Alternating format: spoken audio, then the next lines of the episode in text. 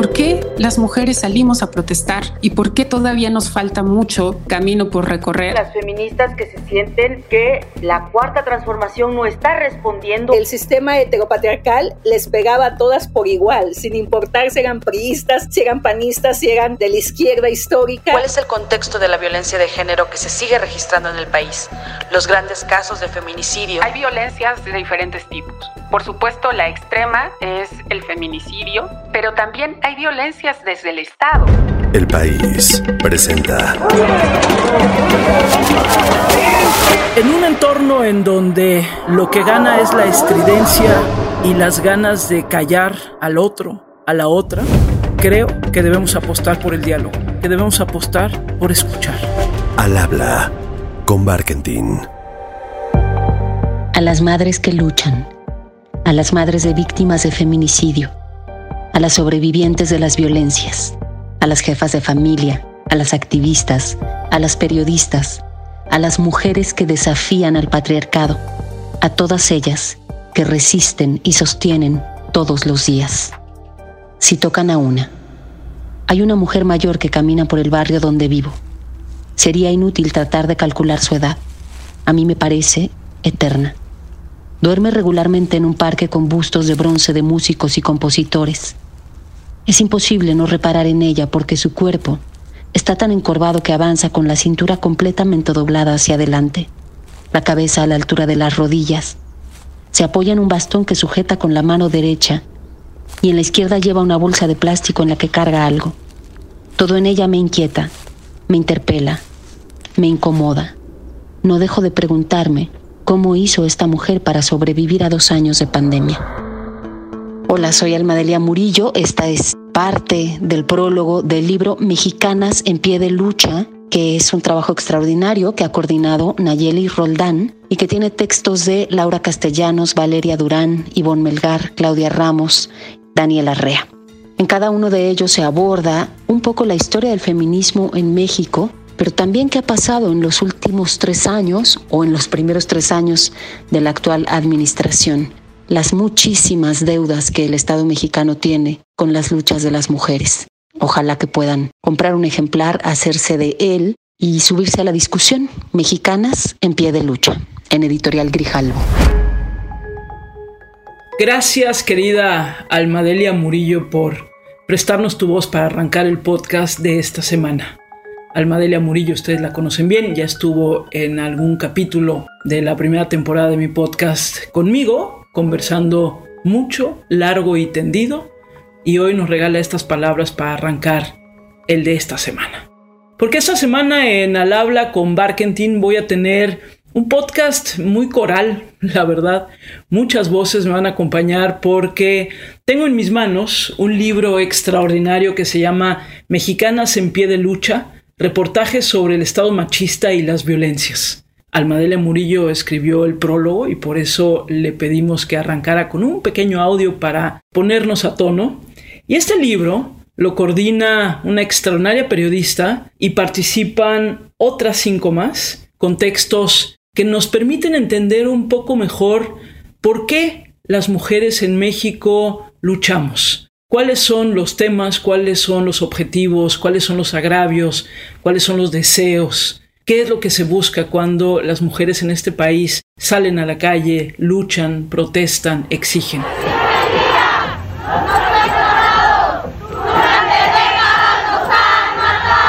Y son trabajos de investigación que están fundamentados, que tienen datos, que tienen historia, que tienen investigación, que tienen análisis y crítica lo cual en verdad creo que es fundamental para entender el momento que se vive en México cuando estamos hablando de mujeres, cuando estamos hablando de disparidad de género, cuando estamos hablando de reivindicaciones. Así que arrancamos y este libro lo coordina y también tiene un capítulo la periodista Nayeli Roldán. Yo soy Nayeli Roldán, soy reportera en Animal Político y coordinadora de Mexicanas en Pie de Lucha. Y en él escriben las periodistas Daniela Rea. Hola, mi nombre es Daniela Rea y soy reportera y editora en pie de página. Claudia Ramos. Soy Claudia Ramos, periodista con 30 años de experiencia en los distintos medios, sobre todo impresos Actualmente soy fundadora de Animal Político, soy coordinadora de la sección de análisis de Animal Político, el plumaje, y autora del blog La Sartén por el Mango, donde cuento mis peripecias maternas y todo lo que se me pega la gana. Ivonne Melgar. Ivonne Melgar, periodista de Excelsior, Grupo Imagen Multimedia, con más de tres décadas en el oficio, pero también feminista. Valeria Durán. Mi nombre es Valeria Durán, soy periodista de investigación, formo parte del equipo de Mexicanos contra la Corrupción y la Impunidad. Y Laura Castellanos. Soy Laura Castellanos, periodista independiente. La conversación de esta semana además habla mucho de quienes estamos dedicándonos a lo que nos dedicamos, porque cada una de las que vamos a estar aquí conversando, estamos en diferentes lugares, en diferentes geografías, en diferentes momentos. la propia Nayeli Roldán, que es la coordinadora de este trabajo, la encontré, me la topé literal mientras ella estaba haciendo investigación de campo, hurgando en archivos para un trabajo de investigación periodística que está haciendo. Así es esto, así es la pasión cuando uno se dedica a lo que le gusta, sin lugar a dudas. Y arranco, mi querida Nayeli, pues preguntándote, ¿qué es Mexicanas en pie de lucha? Estos reportajes sobre el Estado machista y las violencias, Nayeli.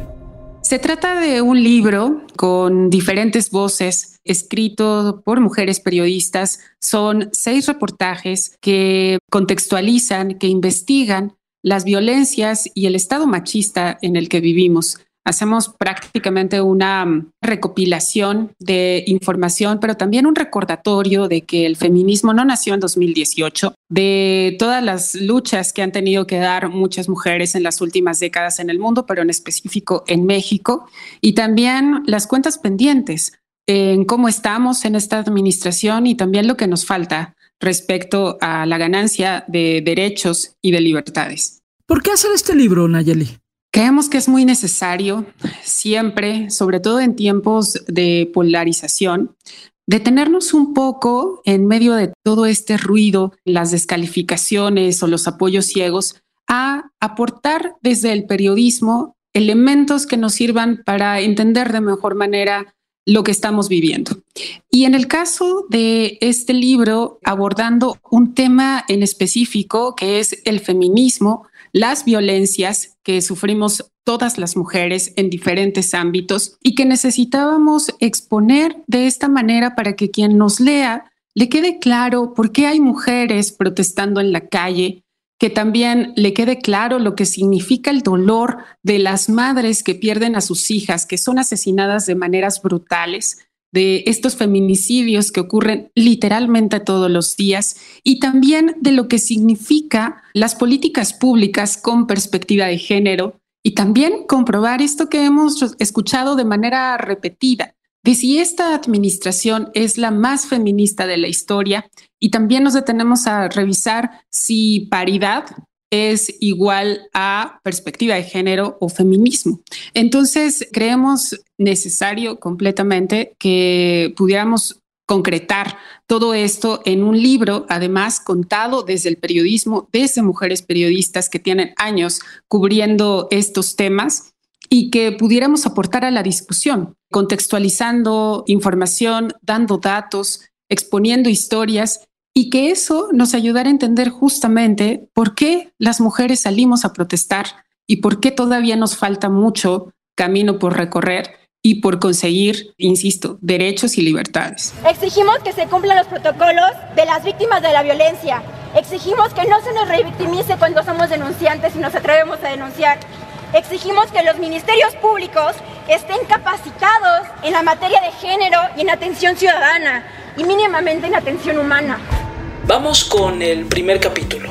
Se titula Sostener la vida, el retroceso que trajo la pandemia. Y lo escribe Daniela Rea. Daniela, preséntanos tu capítulo, por favor. Bueno, escribí este texto porque me invitó Nayeli a reflexionar sobre cómo los cuidados y el trabajo de cuidados se agravó durante la pandemia al recaer todos estos en la vida de las mujeres que tenían que sostener pues escuela, casa, trabajo. Y mientras el mundo afuera paraba, pues dentro de las casas el trabajo se multiplicó. Y si fue posible no irnos al traste más aún de lo que nos fuimos con la pandemia. Fue gracias al trabajo invisibilizado, no reconocido y no pagado de millones de mujeres en México. A mí me interesa poner en el centro el tema de los cuidados, porque básicamente el trabajo de cuidado sostiene la vida y es algo que no ha querido ser reconocido porque a alguien le conviene que no se reconozca, ¿no? Nuestro trabajo, en su mayoría de mujeres, representa una cuarta parte del Producto Interno Bruto y esto es más que otras industrias como la automotriz o la industria minera y en ese sentido es invaluable el aporte que hace el trabajo de cuidados. Y por otro lado, según datos que investigamos para este texto, el recurso que el Estado mexicano invierte en soportar, sostener, apoyar, acompañar los cuidados es apenas del 1% del PIB, ¿no? Entonces hay una desigualdad tremenda, tremenda que implica y que tiene muchísimos costos sociales, físicos, económicos en la vida de las mujeres y de quienes cuidan. Es importante que pongamos en el centro el tema de los cuidados, porque sin el trabajo de cuidados no habría personas que pudieran salir a trabajar, y personas que pudieran salir a consumir y obviamente personas que produzcan y personas que consuman es lo que el capital le interesa. Y nosotras queremos revertir esta situación por lo que implica la vida de las mujeres y de la sociedad. Lo que es una realidad es que este trabajo de cuidado no es equitativo, no es igualitario. Las mujeres en general en nuestro país trabajan tres veces más en cuidados domésticos y cuidado de personas que los hombres. Pasan 39 versus 14 horas semanales. Lo digo siempre porque en los últimos años ha cambiado en que los hombres han aumentado siete minutos su tiempo de cuidado. El segundo capítulo, Mujer, escucha. Esta es tu lucha. Es de Claudia Ramos. Claudia, Cuéntanos, por favor, de tu capítulo. A mí me tocó contar la muy mm, resumida y específica la historia del feminismo en México, partiendo de los avances legislativos y de políticas públicas que se dieron a partir de 1975 con la primera cumbre internacional de la mujer que le tocó a México en aquella época en donde habían una serie de cambios mundiales respecto a empezar a reconocer y hacer válidos los derechos de las mujeres, particularmente lo que tenía que ver con el derecho a decidir sobre su propio cuerpo y los derechos sexuales y reproductivos. Entonces, quisimos obviar la parte de las sufragistas porque hay unos demasiados hacia atrás y porque, bueno, de eso ya hay hasta película y muchas académicas, historiadoras han reportado puntualmente el tema. Pero nosotros quisimos centrarnos a partir de ese momento de 1975 justo porque fue cuando se empezaron a dar estos cambios que tenían incidencia en políticas públicas, es decir, el gobierno ya asumiendo por una tendencia mundial, porque tampoco fue que Echeverría de buena onda de pronto, ay, sí, las mujeres tienen derechos, vamos a reconocérselos. No, formaba parte de una estrategia política también, pero pues nos benefició y quisimos empezar a contar porque a partir de ahí se empezó a dar también la alianza de las mujeres. Pregunta, ¿y esas quiénes son? Somos las mujeres defendiendo la nación venían desde los 60 una serie de activistas académicas que habían estado impulsando que se dieran estos cambios para reconocer los derechos a las mujeres. Ya teníamos el voto, pero nos faltaba un montón de cosas más.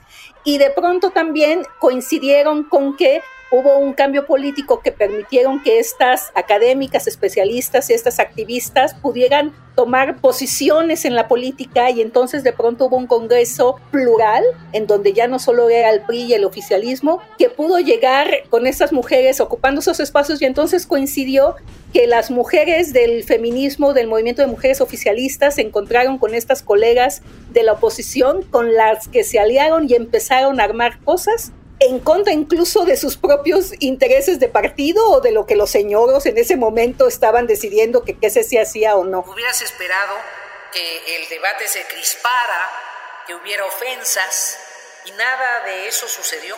Había un debate de calidad. Y entonces, en ese sentido, fue una experiencia muy padre contarla en el capítulo que me tocaba, justamente porque con todo y lo que podamos nosotras juzgar sobre si esos avances fueron en realidad efectivos, si realmente incidieron, lo poco mucho que se pudo hacer. Lo que sí tenemos que reconocer es que, y bueno, yo en particular, porque a mí me había tocado en mis distintos momentos de cobertura periodística, cubrí el Congreso, el Senado, la Cámara de Diputados con las priistas dominando, los priistas, pero sobre todo las mujeres dominando los espacios de poder, y uno siempre hay estas hijas que no dejan hacer cosas, pero no, la verdad es que sí hicieron, porque coincidieron en que el sistema heteropatriarcal les pegaba a todas por igual, sin importar si eran priistas, si eran panistas, si eran de la izquierda histórica. Entonces, en esa coincidencia dijeron, vamos juntas, y, e hicieron cosas muy interesantes, muchos avances legislativos, que es lo que yo platicando con Dulce María Sauri Riancho, con Amalia García, con Sara Lovera, histórica, periodista feminista, fuimos armando de rompecabezas de cómo, primero, los derechos sexuales y reproductivos, pero sobre todo la violencia que vivían en distintos aspectos de su vida cotidiana, política, laboral, estas mujeres dijeron, oigan, estamos pasando por lo mismo, tenemos que unirnos porque si nosotros no sacamos estos temas, nadie más lo va a hacer. Entonces, en términos, digamos, muy generales, eso es lo que contamos en lo que respecta a mi capítulo. A partir de 1955, lentamente, las mujeres llegaron a la Cámara de Diputados legislatura tras legislatura. A las jóvenes mujeres de la tercera década del siglo XXI, el pasado no las compromete más que a luchar por su propio futuro. La autoproclamada 4T, ¿será feminista o no fue? Se pregunta Ivonne Melgar. E Ivonne, cuéntanos de qué va este capítulo. Cuando Nayeli Roldán me dice tienes que construir la crónica de cómo se ha vivido en el gobierno, los momentos álgidos de enfrentamiento y de acercamiento, de ruptura entre movimiento feminista y el gabinete, el presidente de la República, sus secretarias, pues siempre me fui a lo alto, ¿no? Y les mandé cartas a todas las secretarias y a la jefa de gobierno y cuando nadie me hacía caso volví a llamar a los jefes de comunicación y le hablé a Jesús Ramírez, vocero de la presidencia, diciéndole ayúdame y pues no, nunca se abrieron las puertas.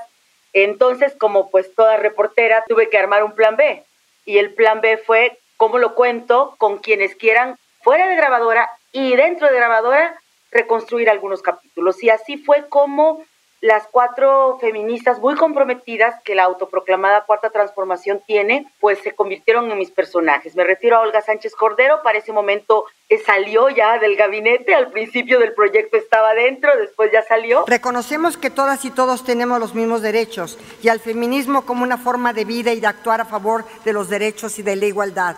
Nuevamente le reitero, la Cuarta Transformación es feminista. Estaba ya como senadora, Malú Mitchell senadora. Con este gabinete paritario, con mujeres con conciencia de género, con hombres en el gabinete aliados de la lucha de las mujeres y de sus derechos. Fabiola Alanís, que está al frente de la Comisión Nacional para Prevenir la Violencia contra las Mujeres. Durante la administración del presidente Andrés Manuel López Obrador, se han invertido poco más de 300 millones de pesos en los centros de justicia para las mujeres. Y Nadine Gassman del Instituto Nacional de las Mujeres, presidenta. Trabajamos en una agenda con acciones para prevenir las violencias contra las mujeres desde una perspectiva de justicia social y derechos humanos que es la marca de la cuarta transformación. E igualmente pues busqué el contraste, ¿no? Las feministas que se sienten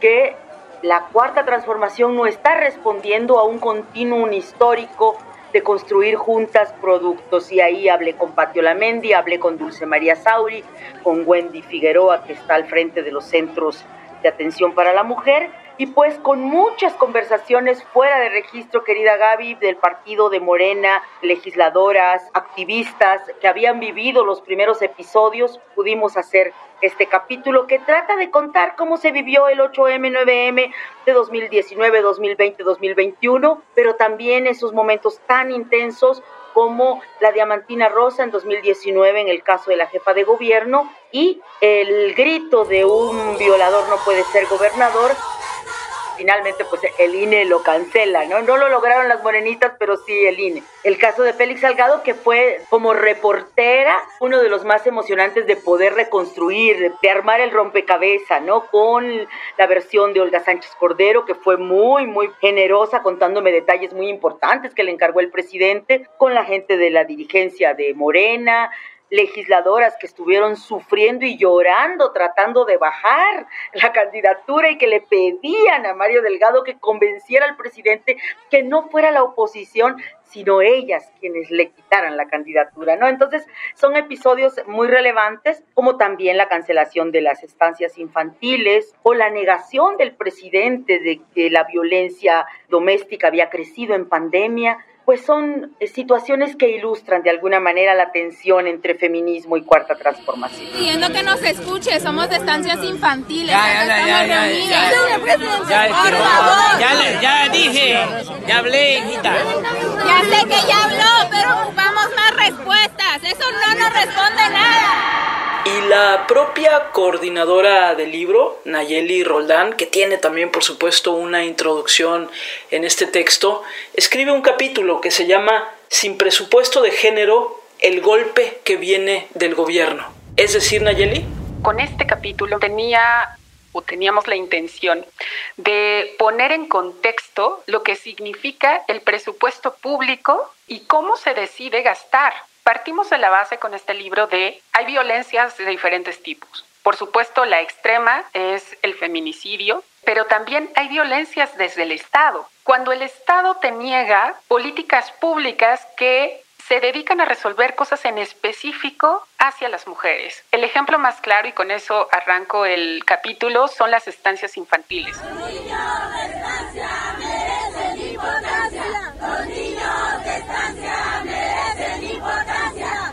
¿Por qué eran importantes? Porque estaban enfocadas directamente a las mujeres más vulnerables, a las que no tenían ningún tipo de prestación y que el servicio de estancias era su única posibilidad para que sus hijos estuvieran bien cuidados y para que ellas pudieran salir a trabajar. Desaparecerlas significó literalmente un golpe para miles de mujeres trabajadoras a las que el Estado les dijo resuelvan sus problemas como puedan. En lugar de darle el dinero a las estancias infantiles, pues se le da a los papás y que los papás se lo den a las estancias infantiles o a lo mejor hagan otra cosa, porque a lo mejor con eso se puede ayudar a la abuela que va a cuidar quizá mejor a los niños y niñas eh, que las propias estancias infantiles. ¿Sí me explico? Y eso era ya una batalla que se había ganado bien, mal, regular. Probablemente había cosas que mejorarles a las estancias infantiles y probablemente había errores que habían cometido estancias infantiles o algunas administraciones, sin duda. Pero de ahí a determinar o decidir cerrarles esa posibilidad, hay un trecho enorme.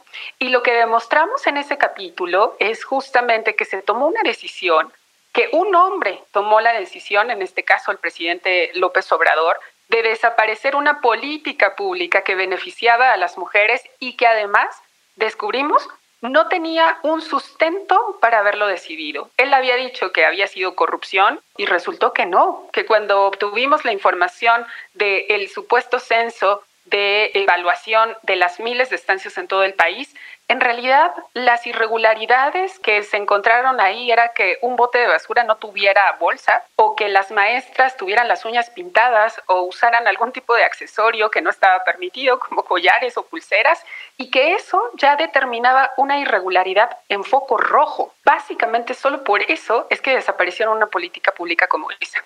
Y también lo que trataba de hacer con ese capítulo es demostrar que si una política pública no tiene presupuesto es que no les interesa, es que solamente se queda en demagogia. Y eso es lo que ha pasado con los programas enfocados a mujeres. Han sufrido recortes, incluso aquellos donde se tienen la responsabilidad de investigar feminicidios. La fiscalía que se encarga de eso tuvo un recorte de 73% en el 2021. Es algo gravísimo y es ahí donde está la evidencia si realmente este gobierno es feminista o no. Si es feminista, tendría que verse reflejado también en el presupuesto. Y lo que vemos en realidad son recortes. Y no solamente eso, desdén y absoluto olvido por las demandas o por las necesidades de una población como somos las mujeres, que además hay que recordar el trabajo de cuidados, por ejemplo, que regularmente está enfocado solo a las mujeres o dirigido por las mujeres, representa 22% del PIB. Es algo que no lo vemos reflejado en que regresen en políticas públicas o en servicios exclusivos para pues, las mujeres y lo que necesitamos. Tenemos una deuda histórica con las mujeres, en especial con las víctimas de violencias, y no podemos permitir la impunidad, pero tampoco lo permitimos ni lo haremos. La corrupción y la impunidad son parte de la violencia estructural y el Estado debe hacerse responsable de no generar estas víctimas.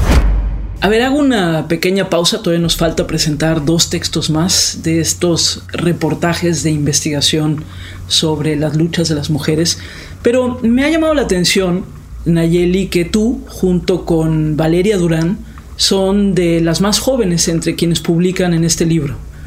Y yo me imagino que se dio por ahí una conversación intergeneracional, pues desde que lo pensaste, lo planeaste y te acercaste a las demás mujeres a las que invitaste a publicar.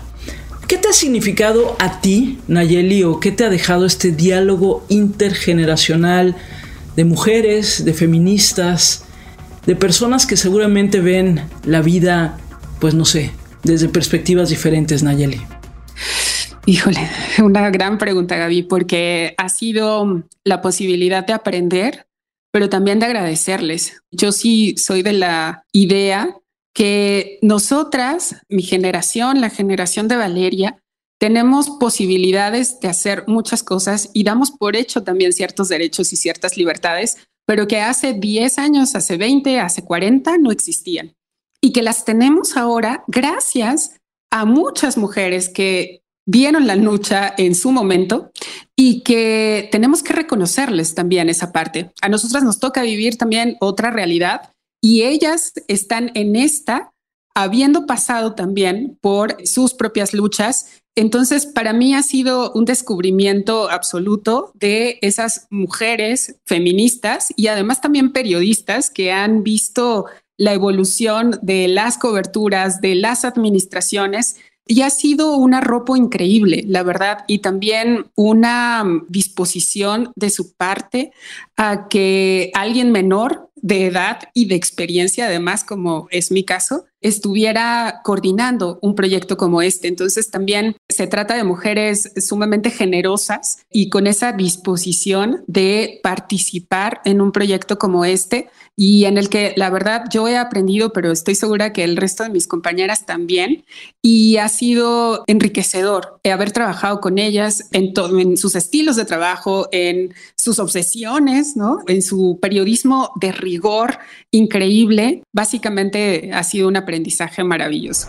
Pero ya que estamos en esto, Nayeli, en lo que me estás diciendo, no sé, me quedé un poco pensando de qué ven, qué ven, por ejemplo, ustedes, qué ven tu generación que es más joven que la mía, por ejemplo, qué ven que no vemos nosotras, las ya más adultas, y a la vez, ¿qué crees tú que vemos nosotras que ustedes no están viendo? ¿Cómo se dan estas diferentes miradas, Nayeli? Uy, qué pregunta.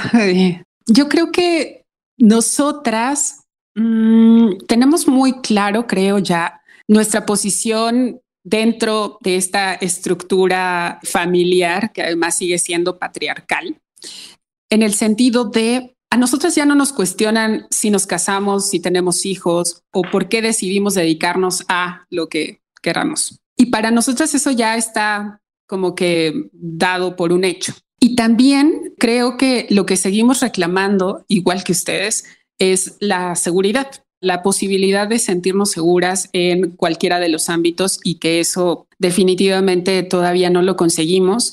Y lo que creo que um, ustedes tal vez, no sé si no vean de nosotros, pero tiene que ver creo que con eso, que probablemente esta estructura de la familia todavía sigue siendo muy rígida y que creo que ustedes están adaptando también a estas partes, también a decir los hijes y no las hijas y los hijos, ¿no? A poderse adaptar a todos estos cambios. Creo que mmm, muy probablemente eso que ustedes lucharon tanto de las mujeres nos acompañamos y que creo que tal vez en su generación todavía no lo habían conseguido como si lo estamos haciendo ahora nosotras. Es decir, a nosotros ya nos queda claro y todavía nos sigue costando de repente un poco de trabajo, pero creo que lo vemos todavía más claro, que es no competimos con la de al lado en el trabajo, en las relaciones personales, como que esto de la sororidad realmente en este momento sí creo que se está materializando más y que mm, ya estamos con este chip completamente en el somos compañeras, no somos competencia. Creo también que mm, probablemente a ustedes sí es cierto que siguen siendo todavía como más rígidas, ¿no? En ciertos aspectos, que les sigue costando trabajo de repente mm, vernos como tan despreocupadas tal vez como por ciertas cosas que además no sé si tiene que ver con una cuestión también muy nuestra del cuidado de cuando queremos a alguien. Sigue habiendo este rollo de él no vaya sola, viaja con alguien o cosas por el estilo que sí, o sea, sigue pasando, la verdad, de ustedes hacia nosotras, pero bueno, claro, es muy complicado también de repente desprenderse de ese chip patriarcal, básicamente que casi que nos imponen en este país desde que nacemos. Entonces, creo que para nosotras eso ya es más sencillo. Me quedé pensando mientras le hacía esta pregunta a Nayeli, que no era una pregunta fácil y que si me lo hubieran hecho a mí no sabría muy bien qué contestar, pero la verdad que sí me parece importante identificar estas miradas que son diferentes, sin lugar a dudas. Venimos de realidades muy diferentes en cuanto a la lucha por los derechos de las mujeres pero que creo que sí hoy hay un diálogo intergeneracional mucho más interesante del que me tocó a mí, por ejemplo. Pero bueno, esto fue solo una nota al margen. Pero finalmente nos corresponde a esta generación tomar la estafeta de todas esas mujeres que durante tantos años han estado pugnando por los derechos a la salud, por los derechos laborales, por los derechos de nuestro cuerpo tan importantes, por el derecho al voto y por derecho a una vida en paz. El quinto capítulo de este libro se titula Feminicidios, Justicia Ciega y lo escribe Valeria Durán. Valeria, vaya tema doloroso en todos lados y particularmente por lo que sucede en México. ¿De qué va tu capítulo, Valeria? El capítulo que me tocó escribir para Mexicanas en pie de lucha se llama Feminicidios, Justicia Ciega, un título que le va demasiado bien, de manera muy triste, a las letras que me tocó compartir para este proyecto de Grijalbo. En él explico cuál es el contexto de la violencia de género que se sigue registrando en el país, los grandes casos de feminicidio, pero no solamente eso, sino qué tanto nos deben las autoridades judiciales cuando se trata de investigar estos delitos todos los grandes errores que se cometen, lo que falta por hacer en cuanto a temas de investigación y por qué en México se sigue lanzando este mensaje donde a las mujeres no solamente se les puede asesinar, sino que además la autoridad pareciera que garantiza la impunidad. A través de dos historias, la historia de Carla y la historia de Fátima, dos mujeres que fueron asesinadas de manera extremadamente brutal, Fátima en el Estado de México, Carla Yesenia en Chiapas, ambas jovencitas, 14 y no más de 20, 21 años, fueron asesinadas de manera extremadamente brutal, muy cerca de sus casas, en círculos de confianza. Esta realidad es algo que le ha pasado a muchísimas mujeres en nuestro país. A través de sus historias, es a través del contexto del feminicidio de ellas y de lo que hablé con sus madres, familiares de víctimas de ellas, pudimos narrar y pudimos entrelazar este capítulo donde podemos ver cuáles son los errores más garrafales y los que más se repiten cuando hablamos del contexto de feminicidio. Las cifras que siguen siendo alarmantes y creciendo día con día. Tan solo recordando que hasta antes de la pandemia teníamos un conteo de 10 mujeres asesinadas diariamente en México y tras la pandemia incrementó a 11 mujeres diarias. Mujeres que generalmente son asesinadas, insisto, en círculos de confianza con gente cercana que las conocía. Los invito a leer este capítulo, un capítulo sin duda muy doloroso, pero muy necesario por el contexto de violencia de género que se vive en el país. Un dolor que no le puedo explicar. Nosotros las madres no estamos preparadas para encontrar a nuestras hijas asesinadas. Que tiemble el Estado, dice Laura Castellanos, así, que tiemble el Estado. ¿Y eso qué significa, Laura? Lo que hice fue hacer una recapitulación de los detonantes que provocaron el proceso de radicalización de la cuarta ola feminista. Lo escribí porque me parece importante dar elementos de comprensión de esta radicalización y de que esta cuarta ola recurre a las acciones directas que son acciones fuera de la institucionalidad y de la legalidad, algunas violentas, para protestar o confrontar al orden social establecido. Nuestra chamba política es contra el Estado directamente.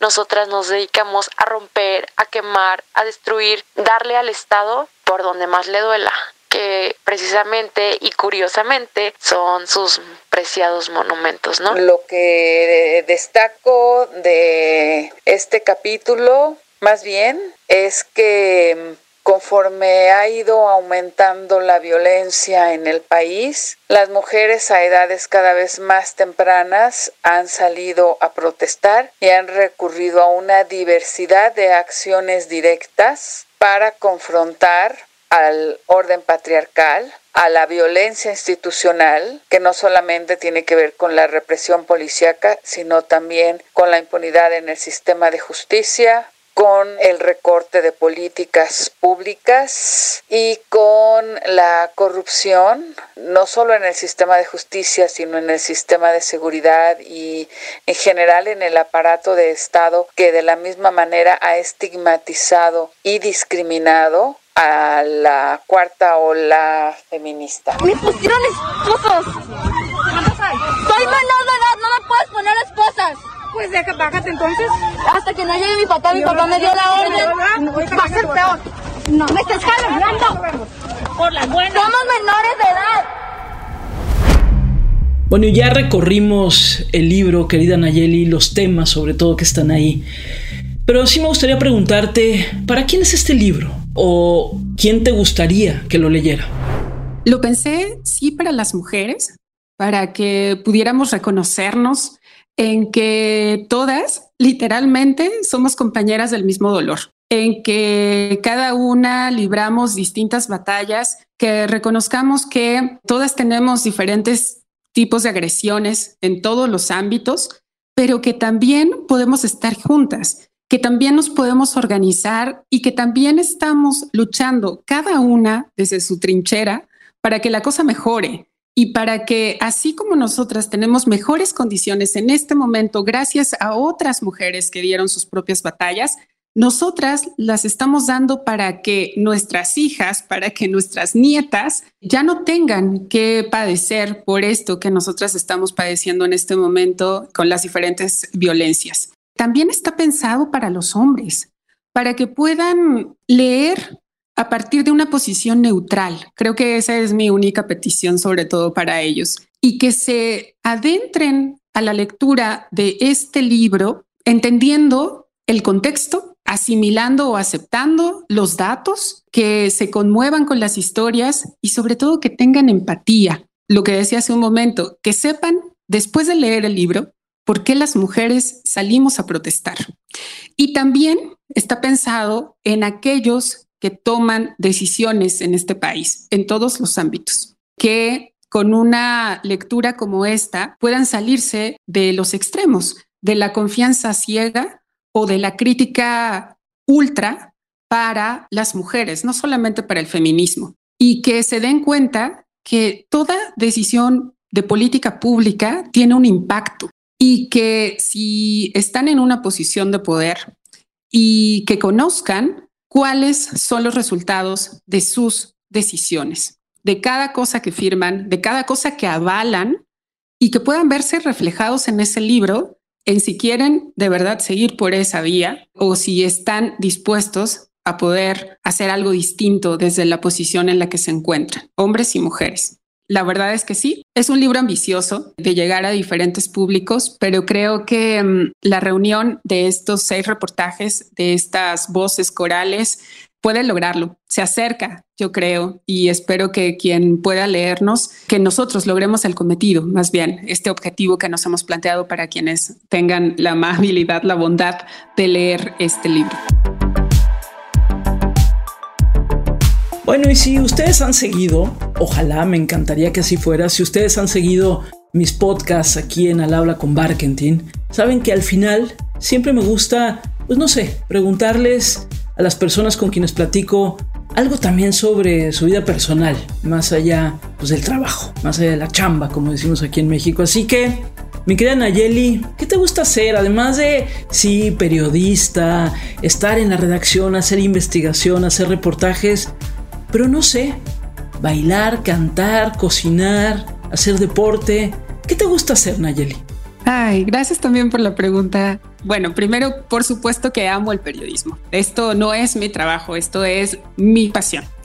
Pero tengo muchas más pasiones. La verdad es que soy la típica que se entusiasma con todo. Y entonces por eso puedo decir que amo nadar con toda mi alma, amo nadar. La alberca me parece un espacio tan increíble. Yo siempre digo que es lo más cercano a la sensación de volar esa libertad en el agua, que tu cuerpo esté flotando. Amo esa sensación. Entonces, nadar ha sido algo que descubrí hace como 10 años y que simplemente no lo puedo dejar. Es una necesidad. Amo bailar, por eso lo sufrí tanto en la pandemia, en no poder salir a bailar y sudar en un lugar cerrado, ¿no? Me encanta bailar, me encanta la orquesta, me encanta sentir el ritmo, lo amo. Amo cocinar, me encanta cocinar. Yo soy de las que cocina solamente con lo que hay en el refrigerador. Me gusta mucho experimentar. Amo comer. Por eso es que creo que me gusta también cocinar, porque disfruto muchísimo comer. Chan Chan, me encanta. Me encanta Buenavista Social Club. voy para llevo a Puerto, voy para en varios de los podcasts que tengo aquí en el país, he hablado de temas que tienen que ver precisamente con mujeres, violencia de género, feminicidios, también de luchas que tienen que ver con la vida cotidiana, con desigualdades. Y por eso me parecía importante detenerme esta semana en estos textos, en estos reportajes de los que hemos dado cuenta a lo largo de los pasados minutos. ¿Y por qué? El otro día alguien me decía, lo que me falta de pronto en tu podcast es que al final nos digas, bueno, ¿y qué hacemos con todo esto? ¿O para qué? ¿O por qué hablar de esto? Y en este caso yo les diría, porque necesitamos entender mejor cuáles son las causas por las que han estado luchando, luchan y lucharán las mujeres en nuestro país, pero también para entender que esto no es un tema de mujeres, esto es un tema de todos. Y creo que si ustedes se dan tiempo de revisar cada uno de los asuntos que hemos abordado hoy y en otros momentos, verán que podemos de manera conjunta pensar en algunos escenarios diferentes para salir de esta constante desigualdad y de esta constante violencia. Así que de eso va esta semana y espero que podamos ir construyendo juntos también estas preguntas. Gracias nuevamente a Almadelia Murillo y gracias a Nayeli Roldán, a Laura Castellanos, a Valeria Durán, a Ivonne Melgar, a Claudia Ramos, a Daniela Rea, pero sobre todo gracias a todos ustedes que me acompañan aquí cada semana en Al Habla con Barkentin. Mexicanas en pie de lucha, reportajes sobre el estado machista y las violencias. Bueno, acompañemos también estas luchas, vamos a entenderlas y vamos sobre todo a proyectarlas, ojalá, hacia un mejor México y hacia un mejor mundo. Hablemos pues, vamos a escucharlos. La próxima semana estamos otra vez aquí en Al Habla con Barkentin. Adiós.